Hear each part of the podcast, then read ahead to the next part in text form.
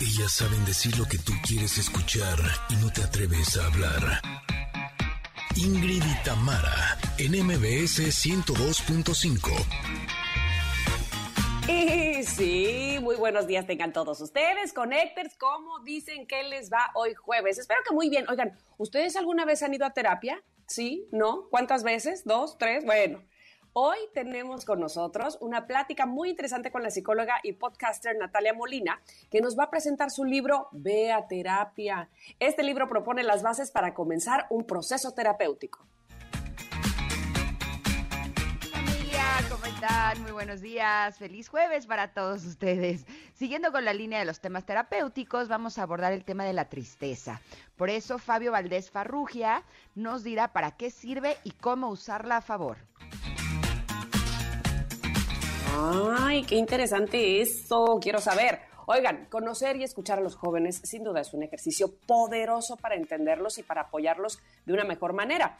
Cecilia Espinosa es directora de la Fundación SM y nos va a hablar del informe Jóvenes en Iberoamérica, que nos da cuenta de cómo son, cómo piensan, cómo actúan los y las jóvenes de la región.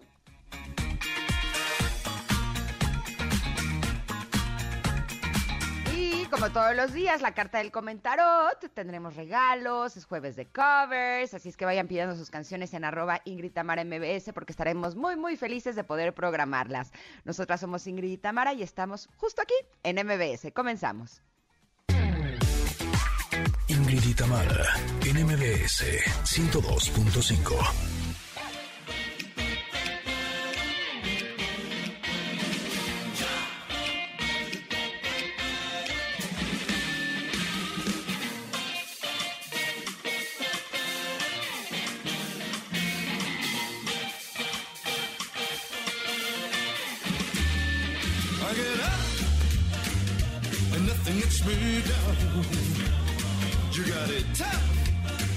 I see tough is around. And I know, baby, just how you feel. You gotta roll, roll, roll with the punches and get you what's real. I got see him standing here with up back against the record machine. Ain't the worst that you've seen. I can't see what I mean. I might as well jump. I might as well jump.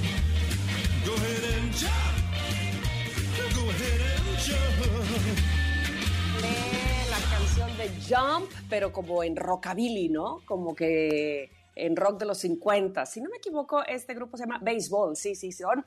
Y bueno, ¿por qué los estamos escuchando? Y con una canción Jump que conocemos más bien en rock de los 80, pues porque hoy es día de covers y estamos eh, indagando en otras versiones, indagando, pues sí, este, cómo interpretan otros cantantes esas canciones que ya conocíamos y que les dan su toque. ¿Te gusta esta versión de Jump, así en rockabilly?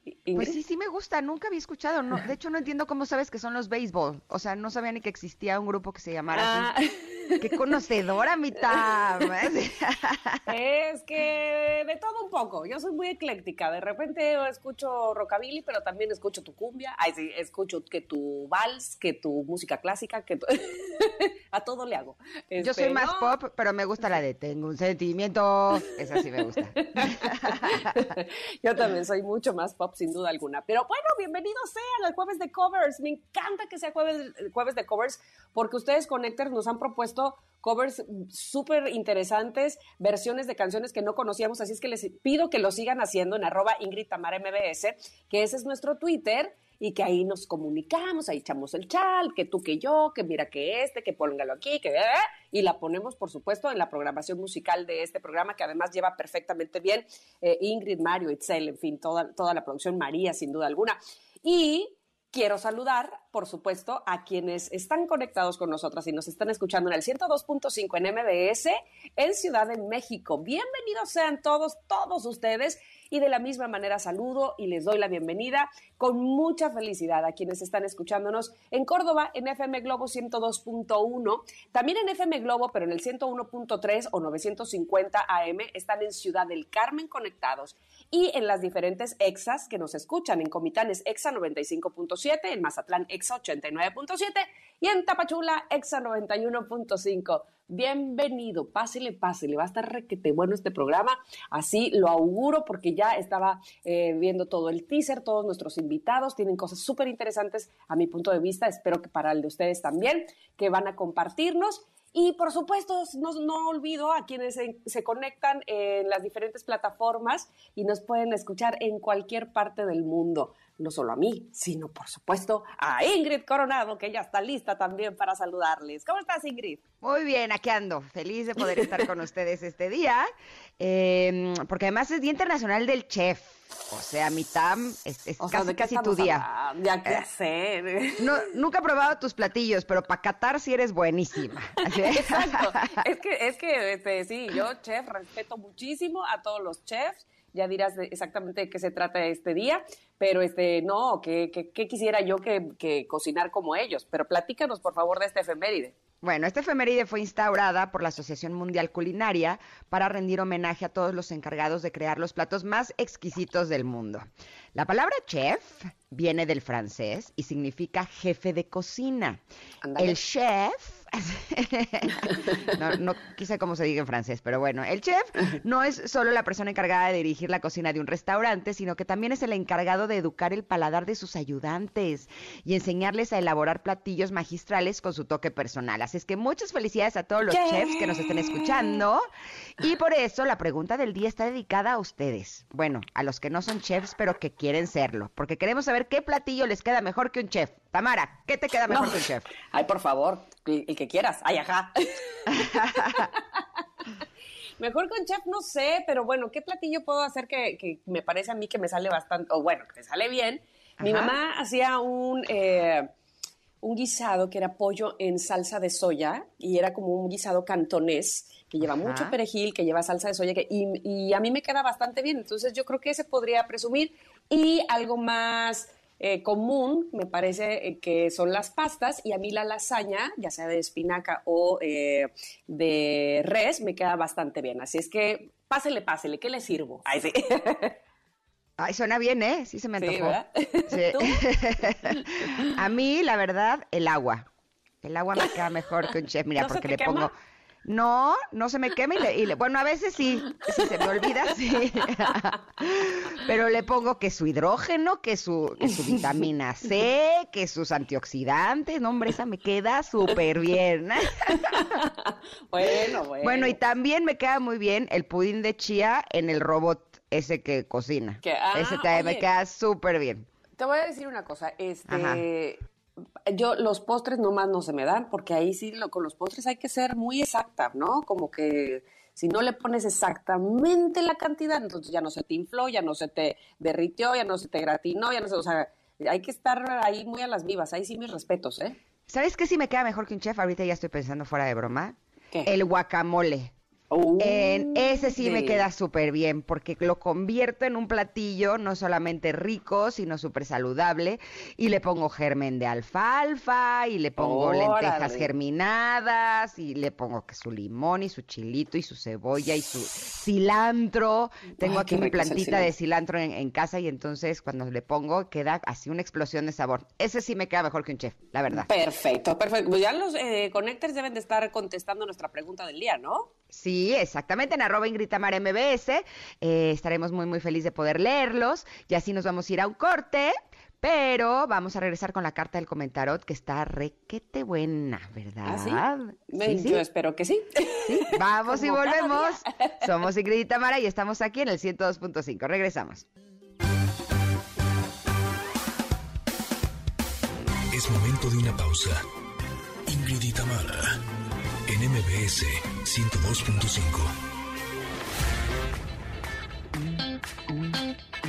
Ingrid Tamara, en MBS 102.5. Continuamos. El día de hoy, para el nuevo comentarot, María, eh, que es parte del equipo de Ingrid y Tamara, eligió la siguiente frase que les vamos a compartir, que dice lo siguiente. Deseo que siempre tengas la libertad de poder decir adiós a lo que ya no te permite crecer. Deseo ante todo te elijas. Deseo que ante todo te elijas. Se las voy a decir otra vez. Eh, deseo que siempre tengas la libertad de poder decir adiós a lo que ya no te permite crecer. Deseo que ante todo te elijas. Pues se dice, se dice fácil, ¿no? O sea, yo en cuanto la leí dije, pues yo siempre me elijo a mí. A ver, pues demuéstralo. A ver. y creo que muchas veces no nos damos cuenta que no nos estamos eligiendo. Y no nos estamos eligiendo cuando permitimos que el daño venga incluso de nosotros mismos. No me parece una casualidad que en un chat alterno que tengo, el día de hoy, en la mañana, me estuvieron llegando varias frases que tienen que ver, por ejemplo, con el daño que nos hacemos a nosotros mismos. Por ejemplo, una dice, no hay enemigo fuera de nuestra alma, los enemigos reales vienen dentro de nosotros. Ego, furia, codicia y odio. Y claro, cuando odiamos, eh, al que estamos haciendo daño es a uno mismo, ¿no? Con estos pensamientos que nos torturan. O, por ejemplo, hay otra que dice, cuando no hay enemigo interno, no hay enemigo externo que pueda causarte daño. Otra dice, ni tu peor enemigo puede hacerte tanto daño como tus propios pensamientos. Y creo que ese es el meollo del asunto, ¿no? Eh, cuando nos elegimos a nosotros, elegimos tener pensamientos que nos sirvan, tener pensamientos que nos ayuden. Muchas veces cuando sentimos que alguien nos hizo algo, eh, sí, evidentemente hay actos que, que podemos... Eh, catalogar como no aceptables o puede haber cosas que nos duelan o que nos molesten o que no nos gusten, pero sí creo que es nuestra elección no estarle dando vueltas a la cabeza ese mismo asunto. Yo me doy cuenta de veras que tengo a veces la mala costumbre de ver el celular antes de dormirme. Y pues a veces lo que veo no me gusta. ¿No? Y entonces me quedo con ese trip durante toda la noche y entonces sueño pesadillas, sueño que me persiguen, sueño que estoy enojada, sueño que lo que le voy a decir, y siento, mejor ya a lo mejor no le digo nada, no, no me voy a enganchar, híjole, ya me enganché, ahora qué hago con esto, y, y entonces la cabeza se empieza a volver loca y es una de las formas en las que no nos estamos eligiendo. Y por supuesto que a través de estos pensamientos que son tóxicos, tampoco estamos creciendo, ¿no? Eh, la forma de crecer es justo aprender a dominar nuestros pensamientos, a darnos cuenta que los pensamientos están para servirnos, para mostrarnos cosas, pero no quedarnos atrapados ahí. Tú, Mitam, ¿cómo ves esta carta? Me gustó muchísimo esta frase, me hizo recordar algunas cosas, sobre todo aquellos momentos en donde no dije adiós a tiempo por querer quedarme en esa supuesta o aparente eh, comodidad, en esa en, ese loop o en ese círculo de al cabo estoy haciendo algo que ya conozco, no importa si está bien o está mal o, ya no me está haciendo crecer, pero, pero, mejor aquí, más vale malo por conocido, qué miedo hacer otras cosas. Y entonces eso hablaba muchísimo, por supuesto, de que no me estaba eligiendo a mí o a lo que me hacía o a lo que me hacía, hubiera hecho crecer mejor y entonces la vida, ¿sabes qué? Me sacó a patadas de esos lugares. Me dijo, "A ver, que aquí ya no vas, tanto con esta persona o tanto con este trabajo, deja de eh, creer que, que tienes que quedar bien con los demás, que tienes que, eh, no, que, decirles que sí a todo el mundo. No, así no es. Eres tú primero que todos, eres tú antes que nadie. Entonces la vida se encargó de, ¡pum!, moverme el tapete, jalarme el mantel como hacen los magos. Nada más que yo sí me caí toda, en lugar de que los magos jalan el mantel, no se les cae nada. No, a mí sí, yo me yo caí. yo no, yo caí patas para arriba, ¿no? Es que eso de deseo que siempre tengas la libertad de poder decir adiós a lo que ya no te permite crecer, qué, híjole, qué fuerza de voluntad, qué, qué haga, o sea, te tienes que agarrar de ahí donde te conté para decir, a ver, ya no estoy bien aquí, gracias, hasta aquí llegué, me voy a otro lado, ya no me sirve esto para mis planes personales, porque lo, insisto, porque lo importante, como dice este mensaje, es qué me está dejando a mí misma, no a los demás, no con los que estoy trabajando, no con los que estoy rodeada. ¿Qué me hace a mí desarrollarme mejor? ¿Quedarme aquí o no? Pensar en mí, pues, ¿no? Importante esta, este mensaje. Yo creo que muchas veces se nos olvida, tratamos de quedar bien, tratamos de, de, eh, de quedarnos pues ahí, donde ya nos fue bien, donde, donde eh, eh, insisto, donde ya lo conocemos, donde ya hemos recorrido, donde qué más da si no crecemos o no. Aquí estamos, este, en blandito, ¿no? Pero, pero la vida no es así, hay que evolucionar, hay que seguir, hay que pensar en uno mismo, hay que eh, crecer, sí, pero no solamente pues sí, en el pensamiento, sino además en acción, ¿no? De verdad, hacer, ser congruente con lo que uno dice y con lo que uno eh, está hablando. Así es que es excelente esta carta para recordarnos que no nos quedemos ahí, que tenemos eso. No podemos ser libres si nosotros mismos no elegimos esa libertad para nuestro día a día, para poder decir que no a lo que hay que decir que no y para poder decir, sí, esto sí me gusta, esto es lo que elijo para mí sin que nadie más lo elija por mí. Me encantó. Así es que Connecter, el día de hoy, elígete a ti. Y si estás en algún trabajo, estás en una relación, estás en algún lugar en el que sientes que ya no estás creciendo, en el que sientes que más bien te estás disminuyendo, en donde tus capacidades cada vez son menores, en donde tu autoestima, tu seguridad cada vez es, es más pequeña, pues es momento de, de, moverse. A veces da mucho miedo porque lo desconocido, eh, ¿no? La incertidumbre es algo de lo que generalmente estamos huyendo, pero muchas veces nos damos cuenta que a través de estos movimientos, que en un principio es como aventarte el precipicio, eh, puedes encontrar realmente un crecimiento no solamente interior, sino también un crecimiento como ser humano o hasta profesionalmente hablando. Así es que es momento de buscar qué es lo que nos hace crecer y elegirnos a nosotros mismos. Este pensamiento, como siempre, está publicado en nuestras redes sociales, arroba Ingrid MBS, por si ustedes quieren compartirlo. También si quieren compartir este podcast, será publicado esta tarde. Y así nos vamos a ir un corte, pero regresamos para hablar sobre los jóvenes sobre los jóvenes en Iberoamérica. ¿Cómo son? Eh, vamos a aprender muchísimo con nuestra siguiente invitada. Somos Ingrid y Tamara y estamos aquí en el 102.5. Volvemos. Es momento de una pausa. Ingrid y Tamara en MBS 102.5.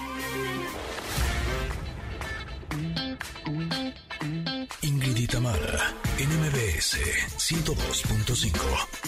Continuamos. Can't take my eyes off you. Ándale, Can't Take My Eyes Off You. Hay 80 mil versiones de esta canción, creo, ¿no? Pero eh, el día de hoy, en este jueves de covers, la estamos escuchando con Muse.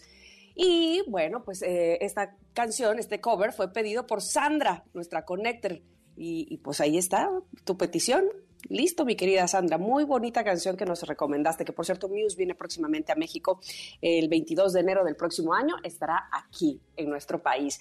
Oigan, pues resulta que tenemos eh, datos muy interesantes que platicar con ustedes, más que nosotras, evidentemente, quien sí lo sabe, quien es Cecilia Espinosa, directora de la Fundación SM, que nos va a platicar precisamente sobre que esta Fundación SM presentó Jóvenes en Iberoamérica 2021, que es un informe comparativo de alcance regional que ofrece una panorámica de cómo son, cómo piensan los jóvenes, cómo actúan los jóvenes y las, y, las jóvenes, por supuesto, de la región iberoamericana. Bienvenida, Cecilia, ¿cómo estás?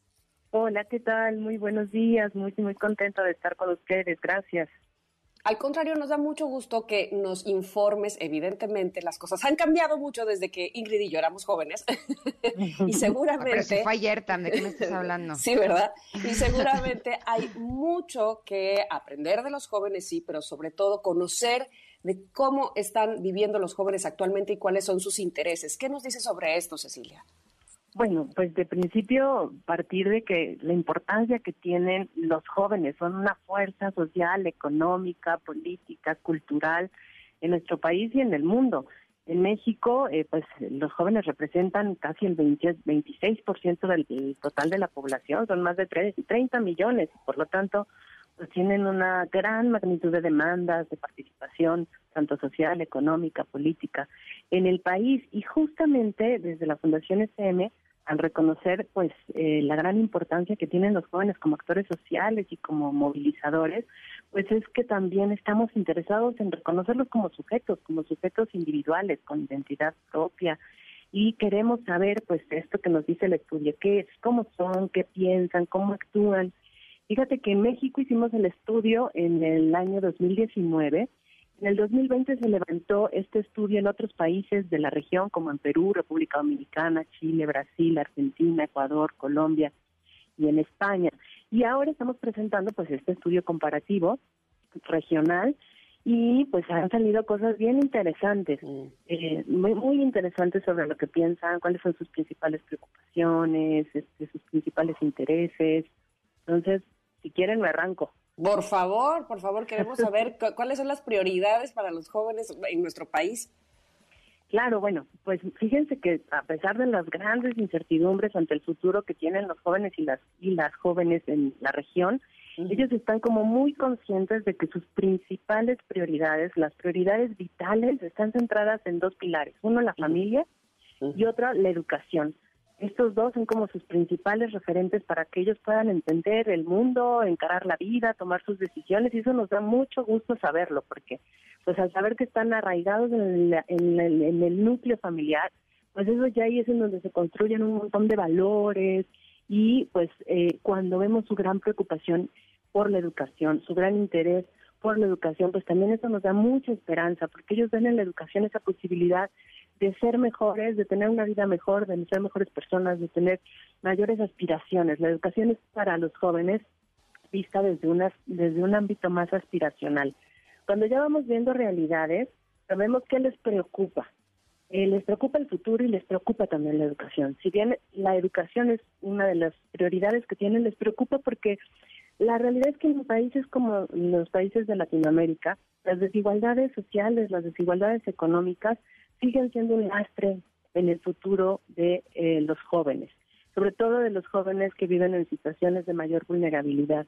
Y por ejemplo, cuando les preguntamos a los jóvenes, los que abandonan la escuela, ¿por qué dejan, ¿por qué dejan de estudiar? Pues nos enfrentamos con la realidad, porque tienen que trabajar. Entonces, un gran porcentaje de los jóvenes de la región dejan sus estudios principalmente por el porque tienen que trabajar y cuando les preguntamos por qué tienen que trabajar, pues ahí la razón prioritaria es porque quieren ayudar o necesitan ayudar a sus familias. Eh, también algún porcentaje nos, nos dice que pues por la dificultad de sostener sus estudios y ya un porcentaje mucho menor eh, porque bueno pues ellos consideran que eh, ya han obtenido el, el nivel máximo de la carrera que ellos quieren eh, eh, alcanzar. Entonces, bueno, es- ahí es en donde vamos confrontando, por un lado, intereses, aspiraciones y por otro lado, realidades, pues que sí, en países como los nuestros, pues es una, es una realidad latente, ¿no? Claro. Ahora, una de las gratas sorpresas que me encontré en este estudio, Cecilia, es que los jóvenes sí están leyendo. Eh, desgraciadamente, la lectura es una eh, actividad eh, sumamente enriquecedora, pero que en un país como México no, no tiene los niveles mínimos que debería de tener. Y por lo que viene el estudio, eh, los jóvenes sí están empezando a leer más, ¿no? Sí, sí, sí. eh, aquí la práctica de la lectura es una actividad muy apreciada por los jóvenes. En promedio es el 62% de la juventud de, en Iberoamérica le gusta leer. Eh, aquí fíjate que México, luego, en el porcentaje un poco más bajito, pero también pues eh, en los promedios están un 62%, 63% máximo España, México con casi el, el 40, un poco el 40%, pero sí, por supuesto que esto es una de las cosas que nos alegra mucho saber que les gusta leer, que están leyendo, les gusta, esto siempre en todos los estudios nos sale, que los jóvenes cuando pensamos que son jóvenes tecnológicos, de la era digital, pues no, les gusta todavía leer, sobre todo literatura en papel, y por supuesto que están conectados en la virtualidad y a través del internet tienen acceso a una cantidad gigante de, con- de contenidos que eh, pues están ahí, ¿no? Eh, están están presentes en su vida y sí, por supuesto que leen. Vi que en promedio son siete libros al año los que están leyendo. Es un buen número. Evidentemente lo ideal sería por lo menos uno al mes, pero siete al año creo que sí, sí eh, eh, muestran que dentro de sus actividades de ocio están eligiendo una que los enriquece y eso a mí me da muchísimo gusto. Sí, así es, 7%, siete libros al, al año, Al año. En, en el, en el promedio de la región de Iberoamérica, efectivamente. Cecilia, quizá debí, haberte preguntado esto desde el principio. ¿Qué edades están consideradas aquí? O sea, ¿hasta dónde somos? Somos, dice la otra. ¿Hasta dónde están diciendo que son jóvenes? Es decir, ¿de qué edad a qué edad se hizo este estudio? La encuesta fue aplicada a jóvenes de entre 15 años y 29 años, que son residentes en, en estos países.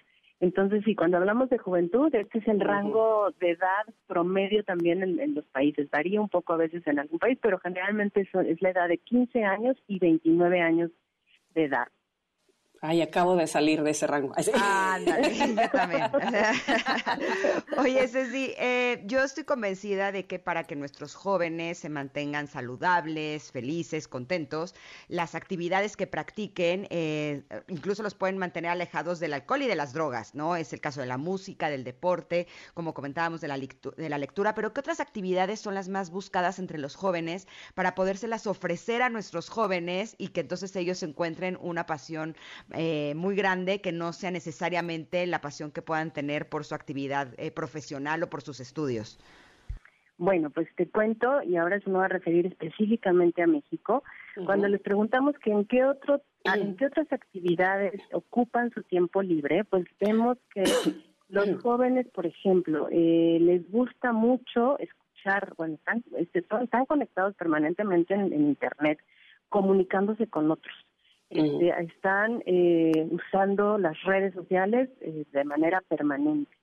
Pero cuando fuera de lo que tiene que ver con Internet, pues vemos que, de lo que tiene que ver con las redes sociales y su conexión con el mundo, les gusta mucho escuchar música, les gusta mucho, eh, por ejemplo, este, ir a o visitar lugares como bares, cafeterías para encontrarse con amigos, les gusta también aquí el porcentaje más alto, entre los rangos más altos, eh, pues ver ver televisión eh, y ahora pues como consumimos la televisión que es eh, también a través de, internet les gusta también hacer actividades como ir al cine al teatro pasar momentos en familia o con la pareja.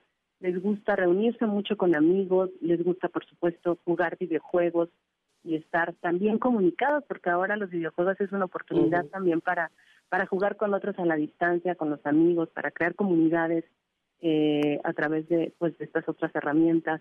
Les gusta viajar. entre los porcentajes más bajitos vemos que, por ejemplo, visitan museos en un 31% de los, de los jóvenes dicen que sí visitan museos o les gusta ver eh, exposiciones. Entonces, bueno, ahí hay una gran variedad de cosas, hacen deporte en 42%.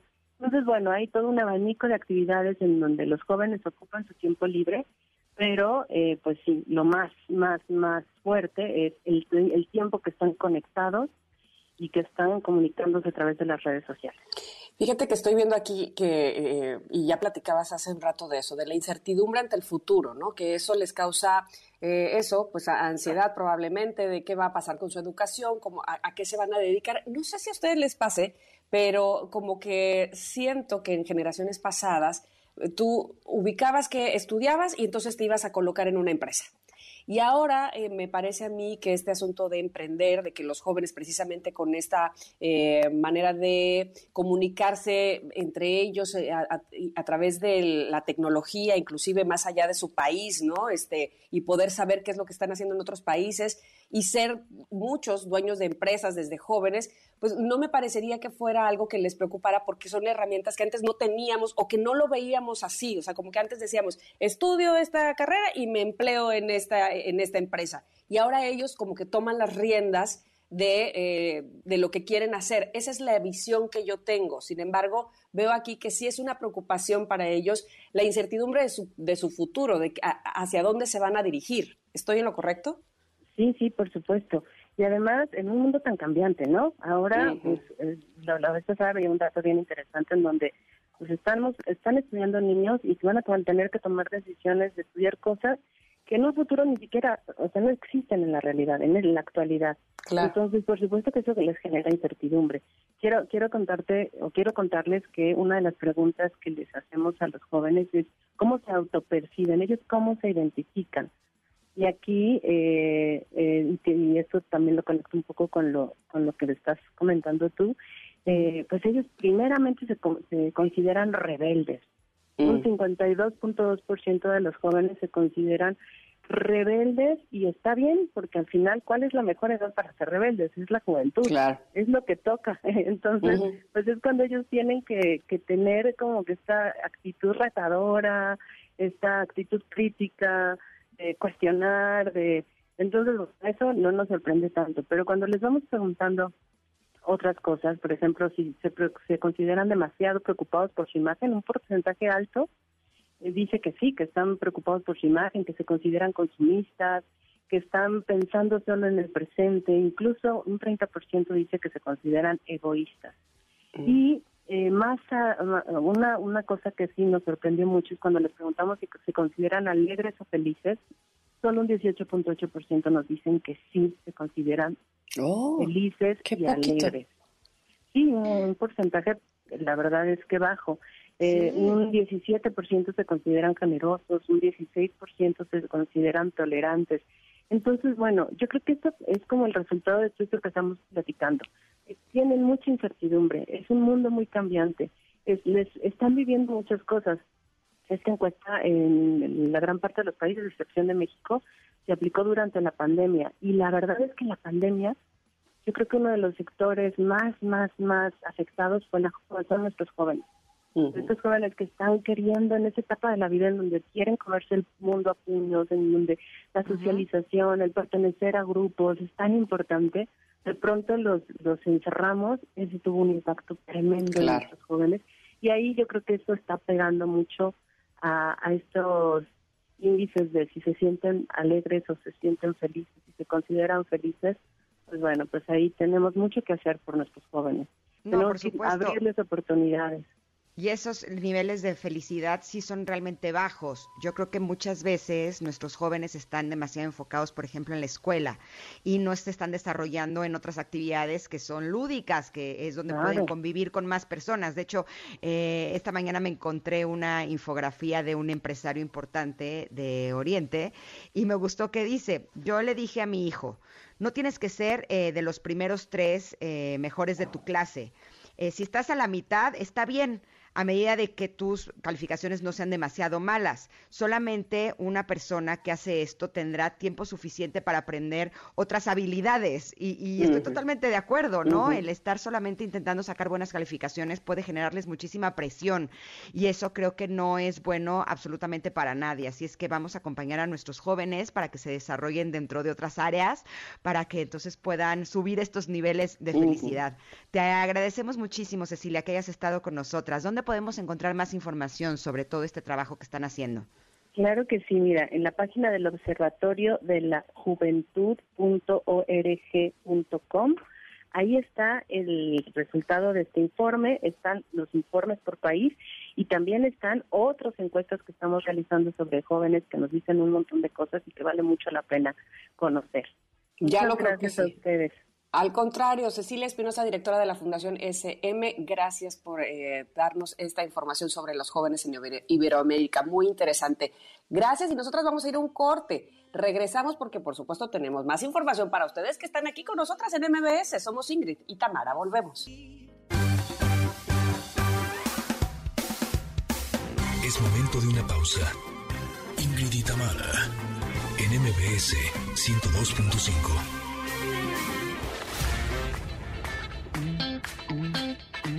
Ingrid y Tamara, NMBS 102.5. Continuamos. Buenas noticias a todos los amantes de la música, porque el Festival de Música de Morelia realizará su edición número 34 del 11 al 20 de noviembre, con más de 40 actividades dentro del estado de Michoacán y también en el interior de la República. Y para platicarnos todas las bellezas que habrá en este festival, está con nosotros Verónica Bernal, directora del Festival de Música de Morelia. ¿Cómo estás, Verónica? Buen día. Buen día, gracias, Tama. Qué gusto estar con ustedes esta mañana. Al contrario, gracias por estar aquí, sobre todo para traernos tan buenas noticias. Cuéntanos, ¿cuántos pues países estarán invitados? Ya la edición 34 del Festival de Música de Morelia, Miguel Bernal Jiménez.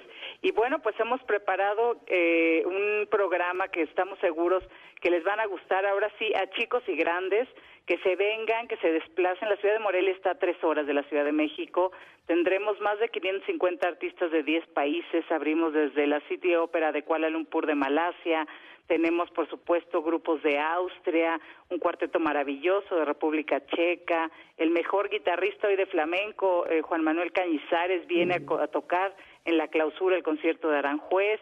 En fin, habrá muchas actividades y también para los niños, que es un tema bastante importante para nosotros, la generación de nuevos públicos. Ya lo creo que sí, sobre todo cuando venimos de un par de años, Verónica, que han sido, sí, muy complicados, donde hemos estado muy encerrados, pero donde queremos música, donde queremos seguir acercándonos a las, a, las artes. ¿Cómo se lo vieron ustedes eh, después de estos años de confinamiento y ahora regresar a, a, hacer este festival de música de Morelia así, esperando pues mucha afluencia, ojalá? Claro, pues mira, nosotros fuimos de los pocos festivales en el mundo que nunca dejamos de hacerlo presencial. En el 2020, bueno, con un aforo del 30%, sí, te puedo decir que era bastante triste entrar a un teatro o a un palacio y ver solo 30% del aforo pero bueno, muy contentos porque también el streaming nos hizo llegar a otros países, el, festival llegar a otras latitudes, que se diera a conocer, y este año, bueno, pues ya con un 100% de aforo, por supuesto todavía en los recintos cerrados con cubrebocas, porque para nosotros pues el público es prioridad, también igual que mi equipo de trabajo y por supuesto los músicos que vienen de todos estos países. ¿Cuántas personas están esperando más o menos eh, para este festival? Son 80 mil personas las que asisten.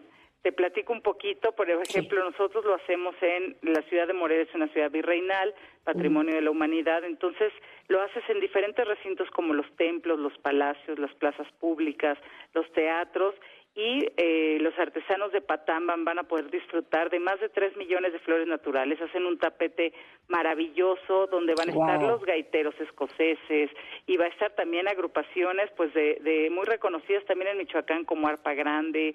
En fin, la gente va a poder gozar eh, tendremos una muestra gastronómica de los 10 países invitados. Entonces, bueno, pues se lleva muy bien siempre la música con la gastronomía y seguro, bueno, pues ustedes saben que, que Morelia, la gastronomía de Michoacán es deliciosa, entonces también que la gente lo va a gozar el venirse unos días, desplazarse. El primer fin, bueno, pues que vengan del 11 al 13 de noviembre. El segundo es un fin feriado, donde el 21 no se trabaja.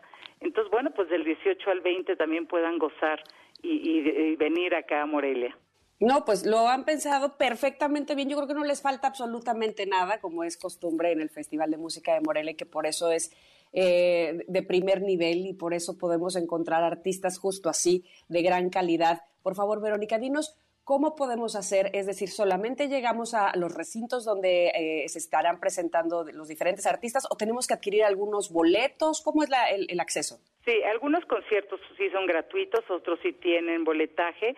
Entonces, que ingresen a nuestra página festivalmorelia.mx, repito, festivalmorelia.mx, o a través de las redes sociales. Estamos como F Música Morelia para que puedan pues ver, disfrutar de todo lo que hemos preparado este año. Son 45 conciertos que seguro los van a disfrutar y también la gente que no pueda venir a Morelia en Museo Caluz Justo este tendremos una extensión del festival con el cuarteto Yanachek el sábado 19 de noviembre o la gente que nos escucha de Guadalajara, la repetición de la inauguración en el Teatro de Gollado estará allá también o en Querétaro, en otras ciudades que también hemos preparado la extensión del festival que lo puedan disfrutar. Suena realmente espectacular, Verónica. Te agradecemos muchísimo que hayas compartido esta información tan importante con nosotras. Te mandamos un abrazo enorme. Un gusto saludarlas, Ingrid y Tamara, y muy bonito día para todos. Gracias y felicidades por tan bonito festival. Felicidades. Bueno, pues la verdad es que se antoja muchísimo, ¿no? Bueno, entra a Morelia. Exacto. Eh, los artistas. Y luego la gastronomía. Y luego todo, por favor. No, no, no dejen de asistir si tienen la oportunidad.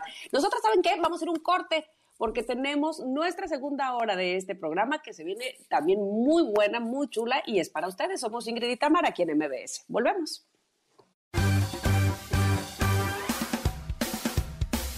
Es momento de una pausa. Ingrid y en MBS 102.5.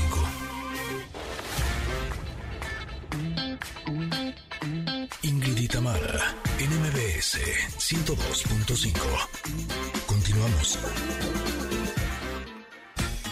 Familia, en la primera hora de Ingrid y Tamara platicamos con Cecilia Espinosa, directora de la Fundación SM, sobre el informe iberoamericano que detalla cómo piensan los jóvenes en la actualidad un gran porcentaje de los jóvenes de la región dejan sus estudios principalmente porque tienen que trabajar y la razón prioritaria es porque quieren ayudar o necesitan ayudar a sus familias. También algún porcentaje nos, nos dice que pues, por la dificultad de sostener sus estudios y ya un porcentaje mucho menor porque ellos consideran que ya han obtenido el nivel máximo de la carrera que ellos quieren alcanzar.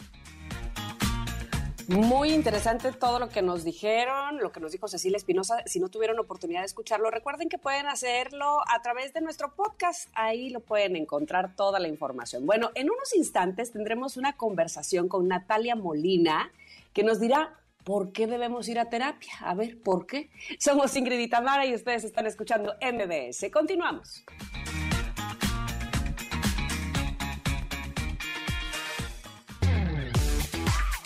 Ingrid y Tamara, NMBS 102.5. Una mezcla Singing in the Rain y Umbrella en una misma canción. Me encanta cuando hacen eso. Estos chavos de Glee, de veras que son unos cracks. Están, están muy cañones, hacen cosas padrísimas. Oye, Connector, a ver, te voy a hacer una pregunta. ¿Le huyes a la tristeza como al SAT? ¿Se te mueren las plantitas tanto como las ilusiones? ¿Escuchas a Taylor Swift para sanar tu corazón roto? ¿Rompiste el récord de segundas oportunidades con tu ex? ¿Has sido traicionado o traicionada por las personas que más amabas? Hmm, creo que necesitamos ir a terapia. Listo. Yo en todas contesté que sí, menos en la de Taylor Swift. Pongo a Adele, o sea, peor todavía. Ah, ok, ok. Exacto, yo creo que todos hemos pasado por este tipo de situaciones en donde sentimos que la tristeza nos invade, pero el día de hoy estamos muy contentos de recibir a Natalia Molina, ella es psicóloga y escritora, instructora en prevención del suicidio y tiene el podcast Vea Terapia, que es el más popular en México sobre salud mental en Spotify, de acuerdo a Chartable. Por eso nos encanta tenerla este día para hablar justo de la tristeza. ¿Cómo estás, Natalia? Buen día. Muy bien, Ingrid, buen día, qué gusto escucharlas a las dos. de verdad, para mí es fantástico poder estar acá hablando de un tema tan importante que tanta falta nos hace. Dime una cosa, ¿por qué le huimos tanto a la tristeza? Híjole, porque no sabemos manejarla. Creo que una de las más importantes como pautas que damos en, terapia, en psicología y en el libro de Beaterapia, eh, es el hecho de que el problema nunca son las emociones, es la relación que tenemos con las emociones.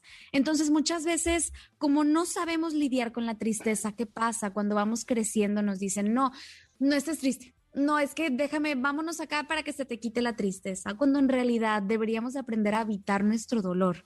Entonces, al no tener estas herramientas, obviamente nadie se va a querer sentir triste porque nos da miedo, nos da miedo que es algo desconocido y, parece como una amenaza. Ya lo creo. Oye, Natalia, a ver, eh, yo me acuerdo eh, cuando yo era más chica que mi mamá decía, no, la terapia, pues ni que estoy loca, ¿no? no ¿Cómo voy a ir a platicar con un psicólogo si no estoy loca? Y luego ya más adelante escuchaba cosas de, ¿por qué le voy a ir a contar a una persona que ni me conoce ni le intereso mis cosas? O sea, ¿por qué? O sea, ¿de verdad hay tanta repele por ir a terapia? Hay otros que como yo queremos ir cada dos veces al día. ¿Qué pasa ahí? Sí, pues al final es una forma de, defensa y de falta de información. A ver, en la escuela nos enseñaron bastante de, de, conquista y de inquisición, pero nadie nos enseñó a sentir. Entonces nadie nos enseñó tampoco que así como cuando nos duele algo en el cuerpo, vamos con el médico, nos duele un diente, vamos con el dentista, y cuando nos duele el alma y el corazón, también hay que ir con el psicólogo a terapia. Y le tenemos tanto miedo a lo que sentimos que, que tenemos ese repele, como tú dices, a las herramientas y a los lugares y personas con las que pueden ayudarnos a, manejarlo mejor. También porque tenemos una, vaya, películas y, temas de ese tipo nos han dado una mala percepción de cómo es la terapia y porque, vaya, decimos, ay, porque un desconocido me va, me va a venir a escuchar. Pues precisamente porque es una opinión que no tiene como esa, ese sesgo de, bueno, es que si yo te quiero, yo te voy a decir que claro que dejes a ese maldito ex rufián que te hizo daño, pero al final necesitas una opinión externa objetiva desde una teoría científica y sostenible para que tú puedas manejar la emoción y tomar la decisión que tú quieras, pero informada y con las emociones eh, en un buen manejo de ellas, no, no en lo desconocido.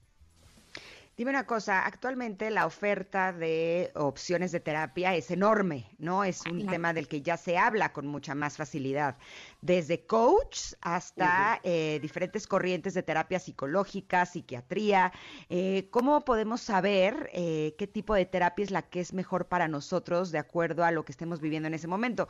Yo en lo personal he pasado por todas, prácticamente. Creo que cuando me dicen de una nueva hasta me emociono, ¡eh! Esa no la he probado. Pero ¿cómo eh, podríamos elegir cuál es la indicada para nosotros? Claro, mira, yo creo que es tan fácil como buscarlo en Google. A veces nos da miedo como preguntar, pero podemos poner como, ¿qué tipo de terapia necesito si estoy teniendo mucha ansiedad? ¿O qué tipo de terapia necesito si me siento muy triste porque falleció alguien? Por ejemplo, la terapia cognitivo-conductual que atiende las cosas de una forma más centrada, objetiva, es como muy al grano. Eh, es para las personas que están teniendo crisis de ansiedad un poco más graves, que quieren solo resolver un problema en específico.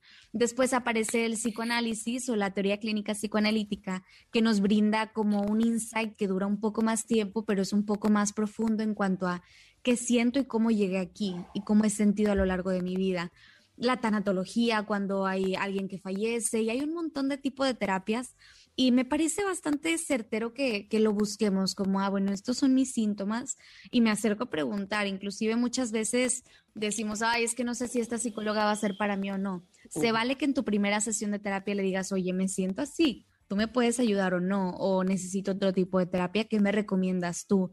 Los psicólogos también podemos asesorar, las psicólogas también tenemos herramientas éticas para decirte, no, en este momento no te puedo ayudar yo, y existen, como tú dices, pues muchas más herramientas. Siempre, siempre voy a recomendar por seguridad del paciente y de quien se atiende que busquen eh, los títulos de la persona, o sea, que no sea cualquier persona que solo da consejos, como se dice por ahí, sino que sea una persona con un título, con una cédula profesional en torno a ello, psiquiatra, psicólogo, etcétera. Me parece que vaya, hay que, hay que perderle el miedo a lo desconocido, como la terapia, e informarnos, busquemos, hay tanto y para todos que, que es muy fácil encontrarlo si nos decidimos a buscarlo. Oye, yo no sé si a ustedes les pasa, pero yo siempre desconfío de las personas que dicen, pues a mí me hacían esto de niño y no me traumaron. Estoy como si la, y, ajá, yo estoy bien y yo así de, este, ¿está seguro? Y, y, lo, y lo digo, lo menciono porque qué tan necesario es que también en los infantes vaya una guía terapéutica, es decir, vayan también a terapia desde una edad temprana. Uy, bastante. Fíjate que tengo justamente, aquí ya es bien personal, o sea, más allá de mis pacientes y de mi conocimiento psicológico o de como mi profesión, eh, tengo una sobrina que justo acaba de iniciar su proceso terapéutico a sus mm. ocho años, conozco muchos niños que lo hacen y la verdad es que muchas veces como padres, por ejemplo, nos da miedo como asumir, oye, voy a llevar a mi hijo, a mi hija a terapia porque veo que hay cosas que yo no puedo manejar, porque sentimos que a veces es culpar a nuestros hijos como estás estás mal, estás roto, estás descompuesto, hay algo que no está bien. Y eso al padre de familia le hace sentir muy culpable y responsable cuando no es así. La terapia lo que hace es, yo te doy a ti como padre herramientas para que aprendas a manejar mejor la situación con tu hijo o hija y a ti hijo te doy herramientas para que tú puedas comunicarte mejor con tus padres y que te den las necesidades primarias de una forma más adecuada. Entonces, no es culpar a nadie, no es responsabilizar. También nos cuesta mucho como decir, bueno, como papá me faltan ciertas herramientas y, y no lo puedo y no lo sé todo, pero es bien válido. Creo que por amor a nuestros hijos debemos dar ese paso y debemos decir, necesito que ellos tengan las herramientas que quizá yo no tuve. Me encantó eso que dijiste de, ay, es que mucha gente decía, yo no tuve terapia y estoy bien. Hay una caricatura que me da mucha risa porque viene, está un papá gritándole a una niña, ¿tú de qué vas a saber? Yo nunca llevé terapia y, y estoy bien y no me pasó nada. Y ella le dice, sí, se nota que nunca llevaste terapia, me estás gritando. Entonces me encanta porque es súper certero de, oye, pues sí, tú crees que estás bien, pero que estés bien no significa que no puedas estar mejor o que no haya mejores formas o que el síntoma de que algo, algo que no salió tan bien no se haya manifestado, no significa que no esté ahí. Claro. Mm. Ahora, el pretender siempre estar bien y que nuestros hijos y nuestra familia siempre esté bien, pues es algo imposible, ¿no? Claro. Eh, la vida está llena de matices y a veces hay cosas inesperadas que eh, pues nos cuesta un poco más de trabajo manejar. Pero la pregunta del millón sería, ¿cómo sabemos o cuáles son los, los, las señales de que tanto nosotros como nuestros hijos les caería bien ir a terapia? ¿No la contestas al regreso del corte? Claro que sí. Perfecto, estamos platicando con Natalia Molina sobre Ve a Terapia. Somos Ingrid y Tamara y volvemos en unos minutos aquí al 102.5. Regresamos. Es momento de una pausa.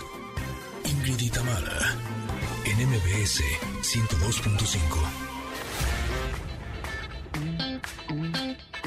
Ingrid y Tamara en MBS 102.5. Continuamos. Es David Garrett. Más adelante estaremos eh, regalando boletos, así es que pónganse atentos para que vayan a disfrutar de su concierto. Y vamos a continuar con nuestra plática con Natalia Molina. Estamos platicando sobre eh, Bea Terapia y le dejé una pregunta antes del corte sobre eh, cómo sabemos cuándo es un buen momento o cuando necesitamos, tanto nosotros como nuestra familia, ir a terapia. Pues mira, la verdad creo que tenemos que aprender a evitar nuestras emociones. Nunca se va a tratar de me siento mal. No, te sientes triste, te sientes enojado, te sientes vulnerable, hay que ponerles nombre.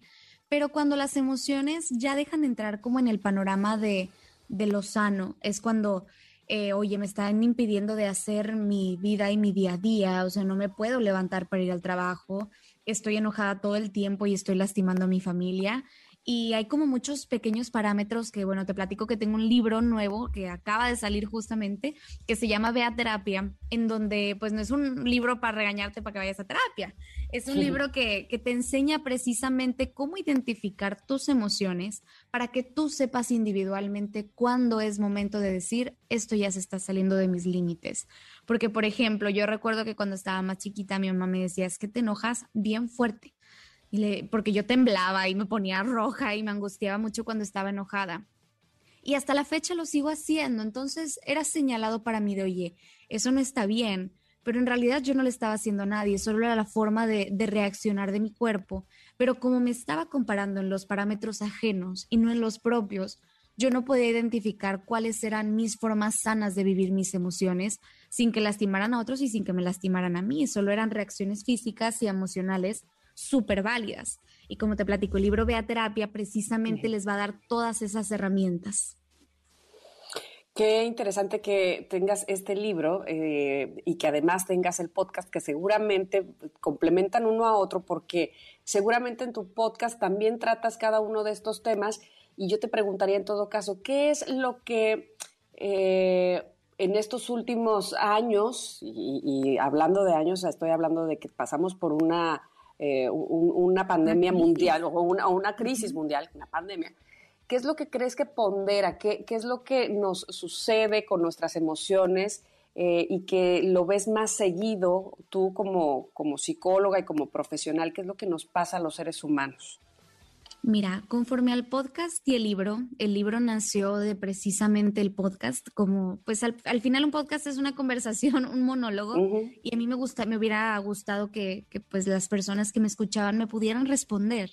Entonces uh -huh. el libro es precisamente un libro interactivo donde yo pongo actividades y preguntas conforme la lectura para que las personas puedan irse respondiendo a sí mismas y responderme a mí sobre qué están sintiendo, porque precisamente uh -huh. lo que más he visto en esta crisis es que no conocemos cómo nos sentimos.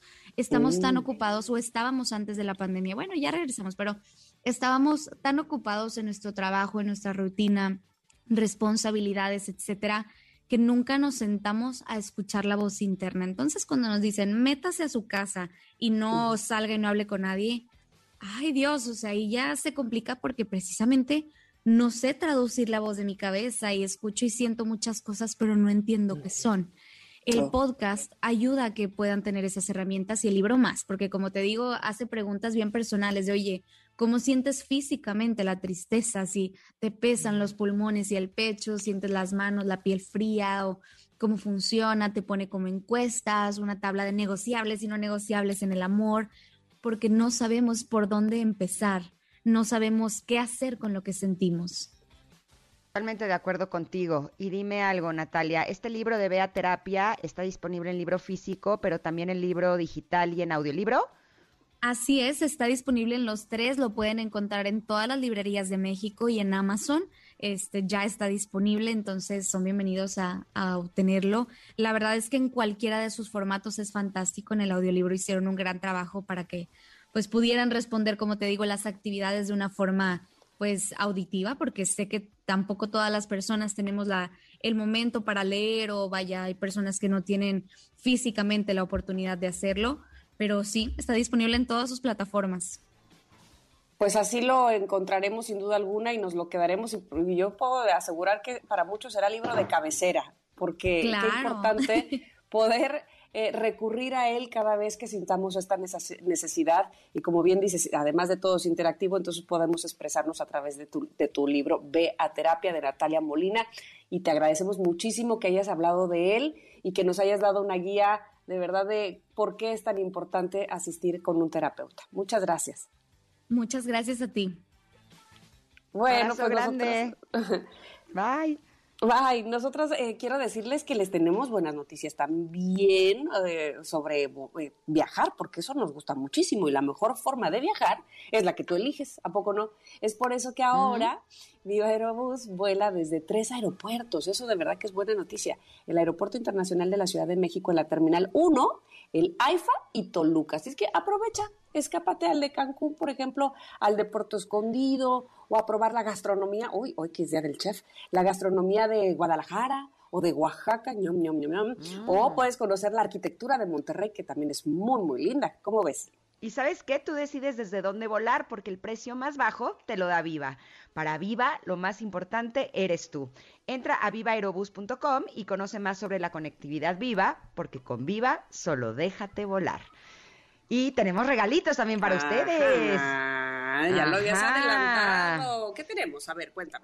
Eh, tenemos pases. Ay, espérame, a ver, bastan porque se me sí, trabó esto. este, eh, vía Twitter ustedes se pueden ganar pases dobles para David Garrett, que yo sé que están muy peleados. Ayer todavía, este, eh, horas después de que terminara el programa, seguían eh, escribiéndonos por Twitter. Bueno, solamente es ahorita, en este instante, las tres primeras personas que nos digan de dónde es David Garrett se van a llevar pase doble para su presentación en la Arena Ciudad de México. ¿Qué te parece? Listo, ya lo tenemos. Arroba Ingrid Tamar MBS en Twitter para que las primeras tres personas que nos contesten esta pregunta se lleven estos pases dobles para disfrutar de este concierto que será próximamente. Mañana ya. Eso para mañana, mañana. claro, ya vi.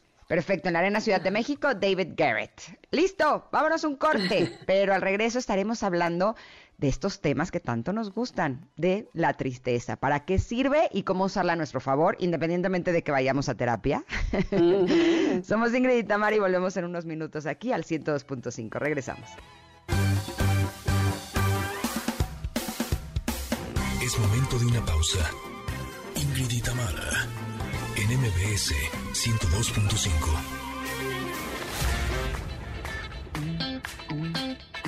Ingrid y Tamara, en MBS 102.5. Continuamos. Bueno, pues estamos de regreso nuevamente y ya decía Ingrid, vamos a platicar de algo muy interesante, de algo que sin duda me parece a mí que todos los seres humanos hemos experimentado y se trata de la tristeza. Y me hizo recordar esto que ya les he comentado alguna vez, como cuando vi la película esta intensamente de Pixar, decía yo, ay, ese personaje, ¿para qué está? Ese personaje, ¿qué onda? Si todo iba muy bien, ¿por qué está ahí la tristeza? Y me enojaba. Por supuesto, después entendía eh, qué hacía la tristeza y cómo equilibraba. Sin embargo, ¿quién mejor que Fabio Valdés Farrugia, psicólogo y constelador familiar, para que nos platique para qué nos sirve la tristeza y cómo podemos utilizarla a nuestro favor. Bienvenido, Fabio, ¿cómo estás? Muy bien, muchas gracias por invitarme. Aquí justo esperando poder estar con ustedes. Eh, sí, fíjate que el, el, el, la tristeza es como el amigo feito. Así como un poquito el, miedo es el amigo como no invitado, que es incómodo. La Ajá. tristeza es como este amigo que no queremos como tener en la fiesta porque pues, nos aguarda la fiesta. ¿no? Como, son esas como emociones que no nos gustan. Eh, y tiene, una, tiene sentido porque al final de cuentas la tristeza no se siente bien. Cuando tú estás triste, estás conectando con esta parte de ti que de alguna forma te lleva a estar contigo, a estar solito, a acompañarte, a, cuidarte, a apapacharte.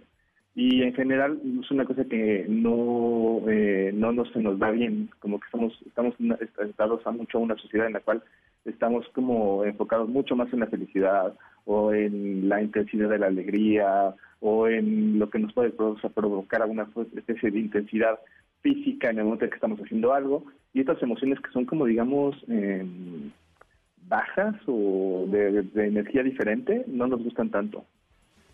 Ahora, desde que somos muy chiquitos nos han invitado a que no la sintamos, ¿no? Nos Ah, han sí, dicho, claro. como platicábamos hace unos, unos minutos, eh, no, no estés triste o incluso cuando estás muy triste te dicen, échale ganas, ¿no? Y entonces uno ya eh, convierte la tristeza en enojo, porque no es de échale ganas. Eh, ¿Realmente Sí, se sí. puede nunca estar triste, Fabio? O sea, no, a ver, el tema es justo ese, que cuando te dicen tus papás, ¿no? Es clásico, clásico diálogo de papás. ¿Y ¿Por qué estás triste? ¿Tienes razón para estar triste? No, no tienes razón para estar triste. Pues tienes una casa, y tienes amigos, y tienes comida, y más bien tendrías que estar agradecido. Y, y la realidad es que la tristeza viene en momentos específicos en la vida, cuando tenemos alguna pérdida, cuando tenemos alguna salud. Pérdida puede ser cualquier cosa, ¿eh? o sea, puede ser un Ujú. amigo, puede ser un objeto, puede ser incluso también una idea, una forma de vida. Todo eso implica duelo, implica tristeza, implica contactar contigo y estar como en ese lugar de decir, ok, creo que necesito reestructurarme internamente. Necesito tener esta energía para reestructurarme internamente. Y socialmente justo el, te- el tema es que nos dicen todo el tiempo, no estés triste. Creo que por dos razones. Una, a veces cuando yo veo triste a alguien, tenemos estas como neuronas espejo que me llevan a contactar con mi propia tristeza. Pues como yo no estoy pudiendo con mi propia tristeza, entonces claramente lo que hago es que le digo a la otra persona, ya no estés triste, porque entonces así ya no contacto yo con mi propia tristeza. Y la segunda es que a veces creemos que las emociones en general se pueden solucionar con racionalidad. O sea, tú crees que de alguna forma hablas, piensas racionalmente en una estructura o cambias una estructura racional y cambia la emoción. Y eso solo es cierto para las emociones que te provocas tú pensando. Todas las demás que tienen que ver más con la vida y con tu día a día y con los eventos que suceden, ahí esa emoción te sirve para algo, es al revés, esa emoción te ayuda y te acompaña para poder estar, digamos, procesando algo que de manera racional no estás pudiendo procesar, como es un duelo, por ejemplo. Oye, Fabio, a ver, yo, yo pienso en una cosa. Sí, por un lado nos dicen no, no estés triste y este y, y échale ganitas y, y- y no tienes por qué. Ajá. Y no me, y, y no será que cuando nos damos permiso de estar tristes, nos podemos ir en un remolino hacia abajo y entonces oír a Paquita y entonces este, eh, eh, la- latigarnos y decir es que-", y entonces irnos, irnos, irnos e irnos. Eso uh, probablemente sea lo que nos lo que Ajá, nos Da conflictúe, sensación. ¿no? Sí, sí, da esa sensación, pero fíjate que en mi experiencia esa sensación es una sensación fantasmal, no real. Pero la sensación de que si yo me dejo ir con la tristeza y me dejo ir, se si me voy a ir así a un pozo sin fondo en el cual voy a acabar así sin ganas de hacer nada en la vida y tomando tequila en la esquina este, solito, ¿no? Y la realidad es que no llegas a eso, o sea, es, es, la emoción tiene cierta estructura que de alguna forma es sabia. Entonces, cuando tú te das chance de vivir la tristeza, aunque tienes esta idea de que te vas a ir hasta el fondo del abismo, a lo mejor sí caes al fondo del abismo, pero sales. O sea, porque al final de cuentas, ese mismo proceso te ayuda para acomodar las cosas. Y así como cuando estamos muy felices y tenemos esta sensación de esto ya se va a acabar, también la tristeza se acaba. Entonces, eh, digamos que todo tiene un, un- un lapso de tiempo en el que se, se termina. Y hay una frase que sirve muchísimo para esos momentos en los cuales estás cayendo en tristeza y no estás pudiendo con ella, que es, esto también va a pasar. ¿no? O sea, es real en todos los sentidos, ¿no? O sea, la vida es una cosa transitoria, pero esto también va a pasar cuando estás en tristeza. Te sirve muchísimo, porque esta creencia, digamos, de... Lo que se confunde también con depresión, que no es lo mismo. La depresión tiene que ver más con una sensación de no sentirte motivado en la vida, o sea, lo voy a poner en términos muy generales, y la tristeza más bien es como un querer estar contigo, quererte acompañar, quererte apapachar, querer estar cuidándote a ti mismo porque estás en un proceso en el cual te sientes triste y te duele algo y estás queriéndolo acomodar de alguna forma. Ahora, no sé si a ustedes les ha pasado, pero a veces la tristeza como que no tiene razón de ser. O sea, de, de que digo, es que me siento como muy triste y, y volteo a ver a mi alrededor y digo, pero es que ahorita las cosas están bien, Sí, como que no tendría motivo para estar triste. Y a veces me pasa al revés, sucede algo en mi vida y yo me siento bien y digo, pero es que ahorita no debería de sentirme bien, ahora sí tengo razones para estar triste. Ingrid, estás chueca. Exacto, es como, ¿y ahora por qué? Quiere decir que la tristeza no, no necesariamente es provocada por algo afuera o por algo que sucede afuera, sino como si fuera algo que podría surgir de nuestro interior. Sí, y yo te lo pondré más bien como que en el momento a lo mejor que estabas triste, no podías estar triste por lo que sea, y entonces queda, digamos, como en el disco duro, en la parte de abajo del disco duro. Y entonces cuando ya estás más tranquilo, estás bien, te sientes fuerte, te sientes seguro, en ese momento la tristeza decide salir para poder, la puedas vivir, para que puedas acomodar ciertas cosas. Digamos que el tema es que no, no es un sistema que tenga que ver con más una cosa causa-efecto, sino que es un sistema que se va autorregulando y es inconsciente. Entonces, como no lo manejamos nosotros, de repente hay días que sí, claro, a lo mejor estás muy triste y dices, ¿y por qué estoy triste? Y a lo mejor si te das chance de contactar con esa tristeza y vivirla, viene la respuesta. Y a lo mejor estás triste por algo que pasó hace seis meses, algo que pasó hace un año, o estás contactando con algo que pasó hace muchísimos años y te lo recordó algo, un, algún evento actual, pero al revés, ¿no? A lo mejor fuiste a una boda y estabas súper contenta de la boda y luego te acuerdas de tu divorcio, ¿no? Eh, y entonces eso te lleva a la tristeza porque tú en un momento estabas muy enojado y no viviste tu divorcio, pero ahora ya puedes, con los elementos que tienes, estar en esa tristeza y reacomodar ese, esa separación desde un lugar diferente. Ok, Me hace totalmente sentido eso que, que- que estás diciendo. Es como que, que, eh, buscar el tiempo para sentirte triste. También es necesario eso, ¿no? Este, no, eh, eh, cu- cuando dicen, este, ¿por qué las mamás no se enferman? Porque ahorita no tienen tiempo, porque están cuidando a los hijos. Igual eh, también en lo emocional, ¿no? Este, hay que buscar ese correcto. momento para uf, sacar la, la tristeza cuando, cuando se encuentra el espacio. Oye, este, Fabio, estamos bien eh, contentas aquí platicando contigo y chalala, chalala, pero ya nos están pidiendo ir a un corte. Por favor, quédate con nosotras para regresar y concluir con este tema de la tristeza, ¿sí? Por favor. Ok, sí, perfecto. Bueno, pues estamos hablando con Fabio Valdés, él es psicólogo y constelador familiar, y estamos hablando de la tristeza, para qué sirve y cómo usarla a favor. Quédense con nosotros, somos Ingrid y Tamara aquí en MBS.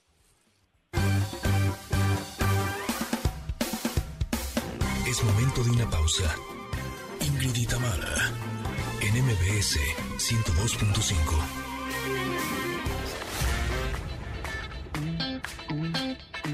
Ingrid y Tamara, MBS 102.5. Continuamos. ¿Ves? Que sí puede haber algo que te la provoque. Como una canción triste. Estamos platicando con Fabio Valdés Farrugia, eh, psicólogo y constelador familiar, sobre la tristeza. ¿Para qué sirve? Y nos falta que nos compartas, Fabio, ¿cómo la podemos usar a nuestro favor? Fabio, estás la tristeza, aunque se siente mal, ¿sí me Ajá. escuchan? Sí, Sí, ahora ahí sí. estás. Ah, ok. Este, eh, en realidad es una cosa que nos funciona. Nos sirve porque está en el sistema emocional, viene en el sistema básico, y cuando aprendemos a dejar de pelearnos con ella y aprendemos a sentirla, aunque al principio es difícil justo por estas cosas que tenemos como de sentir que nos vamos al abismo y todo eso, empezamos a crear un espacio donde nos sentimos cada vez más cómodos con ella y podemos entonces procesarla. Porque el tema es que al principio lo que sucede es que nos, sí, sí necesitamos un espacio especial para poder vivirla. Con el tiempo puedes estar trabajando e ir al trabajo triste y estar en el trabajo triste y darte chance de estar ahí como concentrado, porque además la tristeza tiene una concentración interesante porque estás muy metido dentro de ti, si, no, si dejas de pelearte con ella. Y entonces solito va a procesar las cosas para empezar a crear esta posibilidad de reestructurar tu vida y reestructurar las pérdidas o reestructurar las cosas que de alguna forma se quedaron no completamente cerradas en tus experiencias pasadas. Puede ser una relación, puede ser la ruptura con un socio, puede ser la ruptura con una situación, este, de una pérdida incluso de algo físico que a ti te importaba muchísimo, co- como que te hayan robado el coche o te hayan robado este, un celular que te importaba mucho. Todos esos factores traen tristeza y te ayudan como justamente para poder estar contigo y bien importante conocerte, ver cuáles son esas sensaciones internas que tienes, lidiar contigo y eh, digamos también como para poder acomodar eh, el proceso sistema emocional para que la siguiente vez que estás en una situación parecida lo vivas de una mejor manera y tengas una sensación de plenitud al mismo tiempo que estás viviendo la situación. Ok, ok. Y fíjate, eh, pienso, unos, vamos, uno se va conociendo y vas eh, detectando, ok, estoy triste y lo, lo admito, lo siento, me acerco a esa emoción. Decíamos hace un rato de los hijos y que a nosotros cuando fuimos niños también nos pasó de, nana, tienes por qué estar triste. Entonces, ¿qué hacemos cuando notamos que hay tristeza en nuestros niños o en nuestra, sí, nuestros hijos? ¿Los dejamos, nos apartamos, les decimos, hey, aquí estamos, de lejos, o qué hacemos? Es que es todo un tema extra, pero voy a poner nada más un resumen, porque lo que pasa muchas veces con los papás y los hijos es que se siente culpable el papá o la mamá. Entonces ahí es bien importante como tú asumir que te sientes culpable porque pues, ves a tu hijo triste y entonces tu trabajo es como que esté bien, ¿no? Entonces es normal que haya esa sensación de culpa y darle permiso y espacio a que viva su tristeza y la vaya acomodando y vaya pudiendo con ella. Porque además eso va creando justo la posibilidad de que esta persona, esta personita vaya uno, no resistiendo la tristeza, que ese es el primer paso que luego tenemos que aprender cuando estamos tristes, como a dejar de resistirla y estar en ella. Y dos, a tener el cableado interno, digamos, como los neurotransmisores o la antifragilidad, la resiliencia, depende de tú del marco que tú le puedes poner el nombre que quieras, pero la, la capacidad de poder con esa tristeza, de poder sentirla, de poder vivirla. Y sabes que es maravilloso. Eh, tuvimos hace unas semanas una especialista en ansiedad y nos dijo lo mismo con respecto a la ansiedad que para no sentirnos ansiosos todo el tiempo, lo que tenemos es que darle un espacio a esa ansiedad para sentirla y que entonces la podamos eh, liberar o experimentar. Y por lo visto con la tristeza es lo mismo, así es que valdría la pena que nos volvamos algo así como unas eh, transformadores de emociones a través de sentir cada una de ellas para que entonces podamos estar bien y que nuestras familias también lo estén. Te agradecemos muchísimo, Fabio, que hayas estado con nosotros este día. ¿Dónde te podemos encontrar? Claro, este, mira, me pueden encontrar en el 55 48 79 0009, este es un WhatsApp, 55 48 79 0009. También me pueden buscar como, si tienen TikTok, yo tengo un TikTok que se llama Psiconetas, así como psicología psiconetas. Ah, eh, suena bien. O sea, las netas de la psicología. Ajá. okay, intento como hacerlo como un poquito como coloquial, que no sea una cosa como tan aburrida, como tan técnica o tan estructurada, para que la gente, todo el mundo pueda como acercarse a la psicología y a un buen trato de sus emociones. Y aparte, dentro de poco vamos a, hablando de duelos y de cierres, vamos a tener un taller justo en, en diciembre, el primer fin de semana de diciembre, el sábado 4 me parece que es, justo de cierre de año, de cómo cerrar el año y acomodar las cosas. Y ahorita está en promoción, entonces si llaman, pueden este, tomar esa promoción que es de este, está barato por, por, pagar pronto, porque es hasta diciembre el taller. Entonces, para que vayan apartando su lugar, yo se los recomendaría muchísimo. El 3 de diciembre. 3 de diciembre, perfecto. Pues para cerrar bien el año, como bien dices, te agradecemos tanto, Fabio. De verdad que qué bueno que estuviste con nosotros el día de hoy. Ok, sí, muchas, muchas gracias por invitarme. Hasta luego. Bueno, pues eh, se acabó el programa, fíjense, así como, como agua entre las manos, se me fue como agua entre los dedos, no sé a ti, pero se me acabó el programa muy rápido. Sí. y casi la semana, ya mañana es viernes. Es que estábamos bien a gusto echando chal. Sí, caray. Es puro tema que nos gusta, ¿verdad? Eh, además.